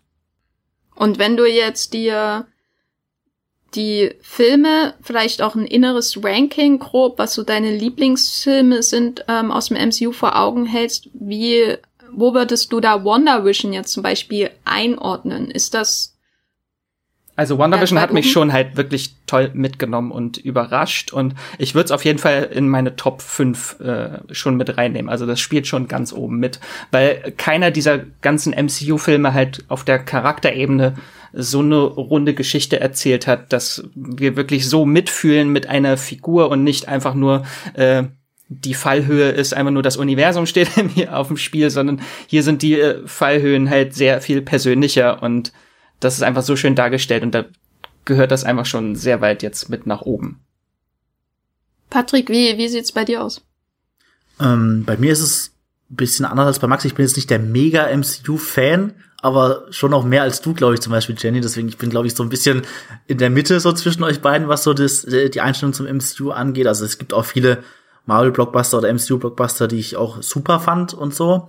Deswegen würde ich jetzt sagen, wenn ich jetzt WandaVision nehme, das äh, gliedert sich bei mir auch schon relativ weit oben im, im, im persönlichen Ranking ein. Natürlich jetzt schwierig nochmal, wenn ich jetzt zurückblicke, also weil wir auch schon so wahnsinnig viele MCU-Filme jetzt einfach hatten, so in den letzten 10, 12 Jahren ungefähr. Das, das ist einfach schwierig, da jetzt WandaVision ist auch noch so frisch der Eindruck, deswegen muss ich, muss ich da erstmal überlegen, aber es wäre wahrscheinlich auch so in meinen, in meinen Top 5 dabei, weil es eben einfach was, was Neues, was Andersartiges war, was aber trotzdem sich nach MCU angefühlt hat, so gerade mit den späteren Folgen. So, es ist jetzt nicht was, was komplett so ein Ausreißer ist, was sich dann irgendwie ganz schlecht vergleichen lässt mit den, mit den Blockbuster, mit den Kinofilmen. Aber es ist halt so als, als Experiment, kreative, verspielt, aber trotzdem eben auch emotional ist es schon sehr, sehr stark gewesen und für mich schon bei meinen spontan, sage ich jetzt mal, äh, liebsten MCU-Produktionen jetzt auch dabei. Und eben auch ein spannender Auftakt einfach, um zu sehen, wie sich jetzt so das MCU in dieser neu gestarteten Phase 4 auch ein bisschen einfach neu entwickelt, weiterentwickelt, verändert, gerade durch dieses Zusammenspiel, das wir jetzt bekommen äh, zwischen Filmen und Serien. Da, da fand ich WandaVision war einfach ein, was Tolles, Neues, was auch wirklich so verdient als, als erstes da gestartet ist und irgendwie das, das MCU in Phase 4 so so nochmal so einen neuen Kick irgendwie gegeben hat, den ich da zuletzt ein bisschen vermisst hatte dann noch. Ja, also ich weiß jetzt nicht, ob es mein, mein Lieblings-MCU-Projekt ist oder so, weil ich schon sehr an dem ersten Captain America und dem ersten Thor hänge und den beiden Ant-Man-Filmen so. Und trotzdem denke ich mir, dass es irgendwie auch ein bisschen traurig ist, dass es so lange gebraucht hat, bis das MCU, das ja auch viele Serien besitzt. So, also das ist, ich meine, sie sind zum Teil vergessen. Ich meine, Iron Fist und Defenders, wer erinnert sich nicht gern daran? Dass es trotzdem so lange gedauert hat, bis ein derart experimentelles MCU-Projekt rauskam, weil ich, ich meine, klar, viel ist viel um den, was den, die allgemeine Begeisterung und Diskussion von Wonder Vision angeht, hängt mit der wöchentlichen Ausstrahlung zusammen, über die wir am Anfang schon sehr intensiv gesprochen haben. Und viel hängt auch damit zusammen, dass es eine Serie ist und Dinge machen kann, die die Filme, die Filme halt schwerlich umsetzen können. Aber wenn man sie bedenkt, wie groß die Möglichkeiten des Marvel-Universums einfach sind, äh, nicht zuletzt durch Multiversen und so weiter und so fort, aber auch ganz ohne, wie viel durch die Kräfte im Grunde möglich sind, wie viel grausame Dinge in den letzten äh, 10, 12 Jahren in diesen Filmen passiert sind, die, über die nachher kaum jemand noch spricht, finde ich es schon irgendwie, ich weiß nicht. Einerseits, also ich finde es schon traurig, dass es so lange gebraucht hat und das macht Wonder Vision für mich auch zu so einem Leuchtfeuer, das mir wieder Hoffnung gibt, so ein bisschen nach so vielen Jahren äh, von diesem dominierenden Kino-Universum, dass da noch mehr geht. Und dann andererseits denke ich aber auch, ist das jetzt nicht falsch, Hoffnung zu haben, weil die, äh, die, die Latte jetzt zu hoch liegt, oder? Also, wie, wie soll denn zum Beispiel jetzt Falcon and the Winter Soldier daran anschließen und nicht enttäuschen? Oder wie soll Doctor Strange and the Multiverse of Madness an Wanda anschließen und, und nicht enttäuschen, wenn dann einfach nur wieder irgendwie eine Stadt auf den Kopf gestellt wird oder so? Hm, ja, das kann auf jeden Fall ein Problem werden, das glaube ich auch so ein bisschen. Gerade, dass WandaVision jetzt wirklich so einen, einen gefeierten, auch von uns eben auch gefeierten Einstand hingelegt hat. Ich glaube nämlich auch, dass zum Beispiel jetzt die in Kürze startende Falcon and the Winter Soldier Serie, die wird schon deutlich mehr an dem gewohnten MCU sich orientieren. Ich glaube, da versuchen sie auch so ein bisschen die Balance zu finden aus Serien, die eben was Neues versuchen und, und einem so was ganz Fisches bieten aber, aber auch trotzdem die Fans im, im Boot zu behalten. Ich meine, die machen das ja, was sie jetzt über zehn Jahre gemacht haben, haben sie jetzt nicht umsonst gemacht. So, sie, man merkt ja, sie haben so diese Erfolgsformel vom MCU geknackt, was so im Kino funktioniert, und da haben sie ja auch relativ äh, stabil so dann festgehalten. Also da haben sie sich kaum so Abweichungen von dieser MCU-Formel, wenn man sie so nennen will, erlaubt, weil, weil sie einfach wussten, das funktioniert. Sie haben diese riesen Fanbase, die das einfach sehen will und da immer wieder zurückkommt. Und ich glaube, sie versuchen bei den Serien wirklich so ein bisschen eine Waage zu halten zwischen ein bisschen was Neuem wagen, weil es eben gerade nicht mehr im Kino ist, sondern sie halt das in Serienform bei Disney Plus haben. Ich glaube aber trotzdem, dass es da noch zu Überraschungen jetzt auch weiterhin kommen wird. Also ich glaube nicht, dass WandaVision jetzt so ein einmaliges Leuchtfeuer war, wie du es genannt hast, sondern dass da schon noch, ich denke da zum Beispiel nach Falcon and the Winter Soldier an die Loki-Serie, die ja auch schon jetzt äh, kommen wird. Ich glaube, da werden sie auch noch viel abgefahrene Ideen bringen und, und was sehr eigenwilliges, äh, kreatives auffahren, was sich so in den kommenden Serien, die ja noch kommen, äh, da auch widerspiegeln wird. Ich weiß jetzt nicht, wie es äh, beim, beim Kino-MCU aussieht, was du erwähnt hast. Das ist auf jeden Fall spannend, wenn man jetzt sagt, da kommt ein Doctor Strange 2, der ja dann irgendwie auch WandaVision äh, damit äh, aufgreifen will, aber ob ob ob es dem Blockbuster dann gelingt, auch wieder sowas Fisches zu bringen, da bin ich bin ich mir auch nicht sicher. Da bin ich auch eher noch gespannt drauf, wie das funktioniert. Aber ich glaube, sie werden da schon jetzt ab Phase 4 mehr mehr Sachen noch bringen, gerade durch dieses durch diese Disney Plus Serienmöglichkeit, als wir bisher gekannt haben. Also ich glaube, wenn WandaVision 1 jetzt bewiesen hat, dann, dass das MCU durchaus in der Lage ist, mit Genres zu spielen, mit anderen Formaten und dort halt auch am besten funktioniert, wenn es mal von diesem bisherigen eingeschlagenen Pfad abweicht. Weil äh, WandaVision hat natürlich ein komplett neues Genre, aber ist immer noch eine unglaublich geniale Comic-Verfilmung. Ist jetzt keine direkte Adaption, aber das ist einfach, man merkt als Comic-Fan so viel Liebe zum Detail in dieser Serie und wie stark das von wirklich jedem einzelnen äh, Comic über Wanda und Vision beeinflusst ist. Also da steckt einfach alles mit drin und trotzdem haben sie daraus was, eigen, äh, was eigenes geschaffen, mit einem komplett neuen Genre und gespielt. Und da glaube ich, da ist die Messlatte jetzt schon sehr hoch. Was jetzt aber andere Serien, wir haben ja diesen schönen äh, Überblick mal gemacht, welche Serien alle noch kommen äh, im MCU. Könnt ihr gerne nachhören äh, mit Patrick und Matthias war das?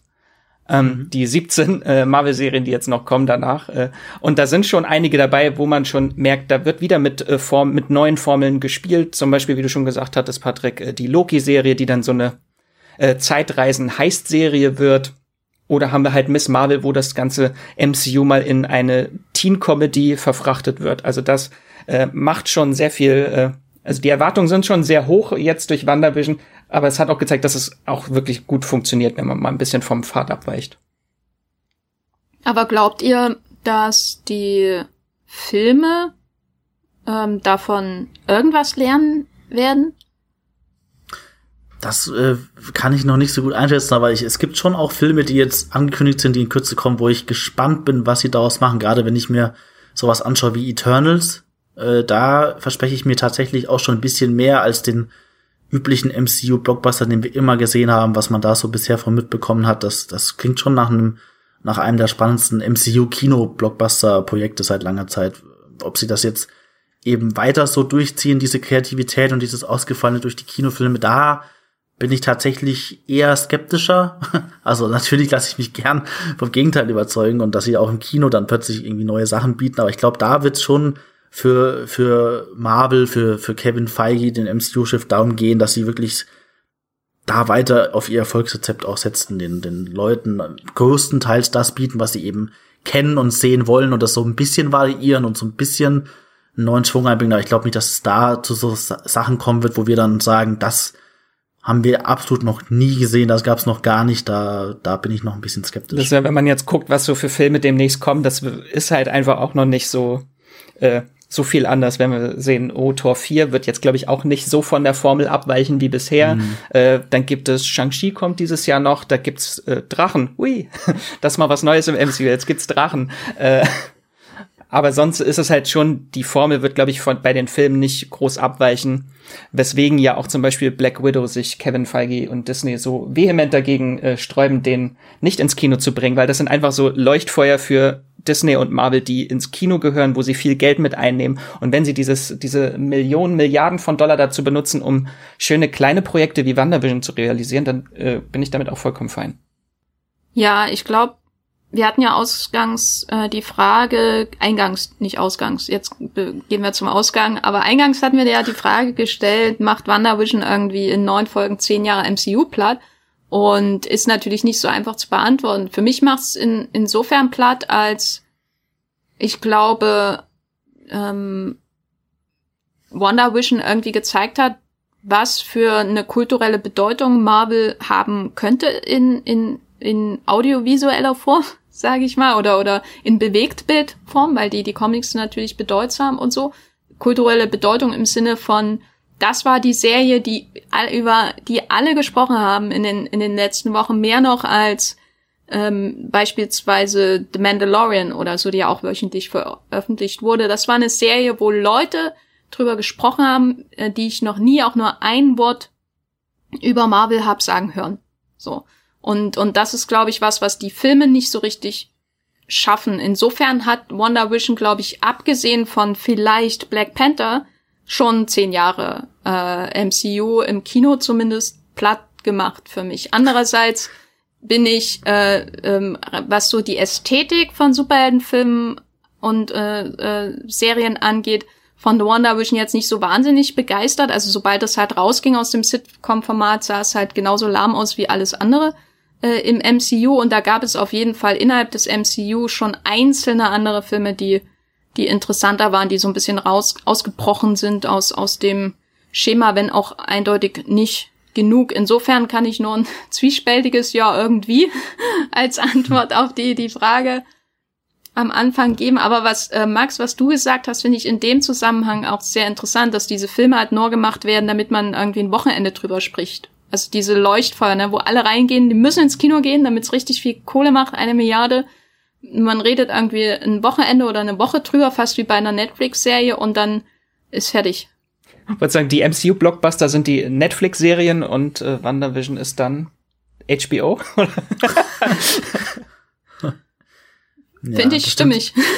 Ja, ich finde diesen diese Betrachtungsweise eigentlich auch ganz schön im Moment, dass dass man jetzt wirklich so sagt, Marvel oder wird noch mal zu so einem komplett eigenen Studio, die praktisch so ihre ihre Blockbuster-Hits haben, aber jetzt dann auch wirklich so diese Indie, diese kleinen kreativen Indie-Projekte in Form dieser Serien bei Disney Plus dann noch so nebenbei haben, das, das ist schon irgendwie eine ganz, ganz schöne Betrachtungsweise eigentlich. Klar wäre es natürlich super, wenn sie das noch besser schaffen, die, die Waage zu halten und da auch eben in den Kinofilmen noch mehr so ein bisschen einen anderen Stil reinbringen, irgendwas Überraschendes, Kreatives, aber das finde ich schon relativ schlüssigen und einleuchtenden Plan, so wenn man sich jetzt den Anfang von Phase 4 anschaut und wie, wie jetzt weiter entwickelt wird in dem MCU. Aber es ist schon witzig, dass Marvel jetzt irgendwie 12, 13 Jahre gebraucht hat, äh, um zu merken, dass sich die besten Stories nicht in zwei Stunden, sondern in sechs Stunden einfach erzählen lassen.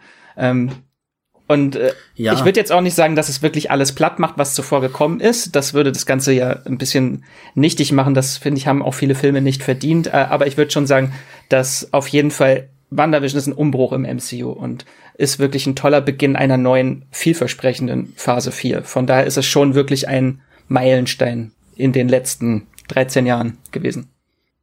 Das ist doch ein, ein schönes, schönes Fazit. Vielleicht auch ein Meilenstein in 13 Jahren MCU. Äh, soll dieser Meilenstein fortgesetzt werden? Staffel 2. Äh, Max, du klangst vorhin sehr, ähm, ich möchte schon fast sagen, süchtig.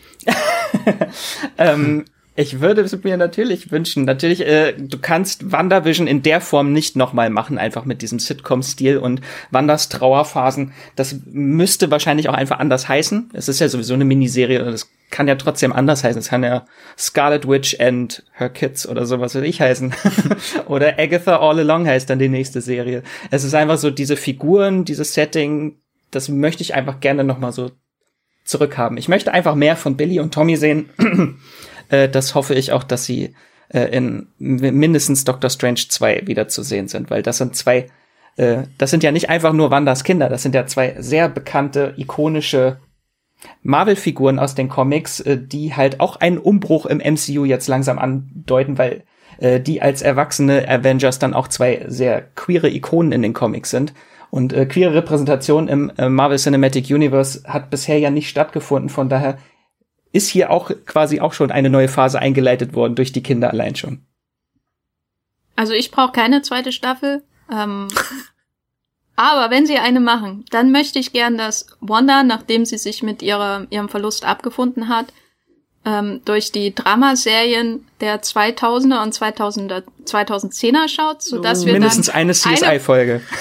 genau, wir brauchen eine CSI-Folge, wir brauchen eine Sopranos-Folge, in der sie Tony Soprano ist wir brauchen eine Folge über äh, in, in The Wire oder so, am besten sie als McNulty Und wir brauchen eine als Walter White äh, und äh, ähm, ich könnte mir auf jeden Fall auch eine als Dexter vorstellen und vielleicht äh, eine als Blood, äh, weil da wäre sie glaub, da könnte man auch so viele X-Men-Verbindungen mit Anna Paquin machen. Also bitte, das schreibt sich doch von selbst. Und mindestens Patrick. eine Szene, wo äh, Catherine Hahn sagt, I'm the one who knocks. So. Patrick, willst du eine zweite Staffel sehen? Äh, ja, jetzt äh, die, die du gerade gepitcht hast, die will ich sehen. Und zwar sofort. Weil ansonsten äh, würde ich, würde ich mich auch dir anschließen. Also ich will nicht unbedingt eine zweite Staffel jetzt so in dem Stil, also wie Max schon sagt, das kann man jetzt eigentlich schlecht noch fortsetzen, außer man, man kehrt jetzt wieder zum Bekannten zurück, das man ja eh schon da gesehen hatte. Deswegen, ich, ich fände es eher halt ganz schön, wenn, wenn das, was jetzt in, in WandaVision so ein bisschen aufgebaut und verfolgt wurde, eher dann so Früchte trägt in, in neuen kommenden Sachen, so ein bisschen. Aber ich bräuchte jetzt keine, keine Serie, die WandaVision Staffel 2 heißt, außer eben dein Pitch von eben, da kann ich, das kann nichts mehr toppen. Also wenn sie das so umsetzen würden, das würde ich mir natürlich sofort anschauen, vielleicht auch mit einem anderen Seriennamen dann noch, den sie sich einfallen lassen. Aber ansonsten finde ich WandaVision, so wie es jetzt war, diese neun Folgen Staffel, das ist für mich dann schon eher idealerweise so eine, so eine Miniserie, die abgeschlossen dann für sich steht. Gut, also äh, Kevin Feige, falls du Streamgestöber hörst, äh, mein äh, Telefon wird nach diesem Podcast wieder auf ähm, äh, lautstark gestellt. Kannst gern anrufen. Ähm, unser Fazit zu WandaVision, glaube ich, ist insgesamt sehr, sehr positiv. Auch wenn es vielleicht das MCU nicht mal eben komplett platt macht. Ja, ich glaube, damit haben wir es geschafft. Wir sind raus aus Westview. Unser Leben geht weiter. In Eastview, ja. Das ist übrigens die zweite Staffel, einfach Eastview. Ha. Und ähm, ja, was bleibt uns noch zu sagen? Also von mir natürlich ein, ein großes Dankeschön an alle Fans und HörerInnen äh, von Streamgestöber. Wenn ihr uns unterstützen wollt, dann geht das ganz einfach und konstruktiv, auch wenn ihr uns Feedback schickt an podcast.movieplot.de. Also ihr könnt uns ähm, Kritik schicken, Lob schicken, Serien oder Filmtipps zum Streamen schicken. Da freuen wir uns immer sehr, sehr drüber. Und ihr könnt natürlich auch Reviews in euren Podcast-Apps oder bei Apple Podcast hinterlassen, zusammen mit einer Sternebewertung, weil das ist auch sehr, sehr hilfreich für uns, weil wir dadurch anderen Leuten empfohlen werden, die vielleicht Streamgestöber noch nie gehört haben. Oder ihr könnt uns eine Sprachnachricht schicken an podcast.moviepilot.de. Max, wo kann man dir folgen im Internet? Im Internet. Wie du alle möglichen äh, WandaVision-Theorien äh, mit äh, vielen Emojis äh, drumherum teilst. Die schönsten WandaVision-Artikel und äh, Memes gibt es äh, bei Moviepilot, Twitter und Instagram und sucht da unter Max Wieseler oder Wieselmax. Patrick, wo findet man dich? Ähm, ich schreibe bei Mulplot unter meinem Nickname Mr. D-Pad und ansonsten findet ihr mich bei Twitter auch noch unter meinem realen Namen Patrick Reinbold. Ich bin auch bei Twitter als Gafferlein zu finden und bei Movieplot als Jenny Jecke und habe, glaube ich, noch nie einen Artikel über WandaVision geschrieben. Aber dafür ganz viel über äh, mein anderes großes Liebespaar der Filmuniversen Geschichte, nämlich Godzilla und Kong. ähm, da freue ich mich auch sehr drauf.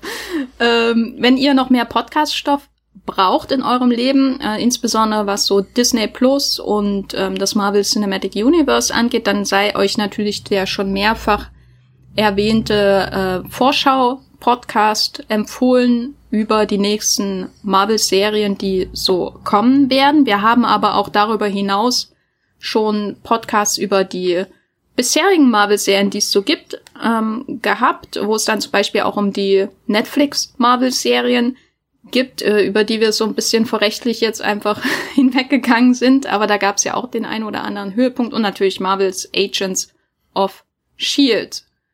Vielen Dank fürs Zuhören und bis zum nächsten Mal. Streamt was Schönes. Das war die neue Folge Streamgestöber.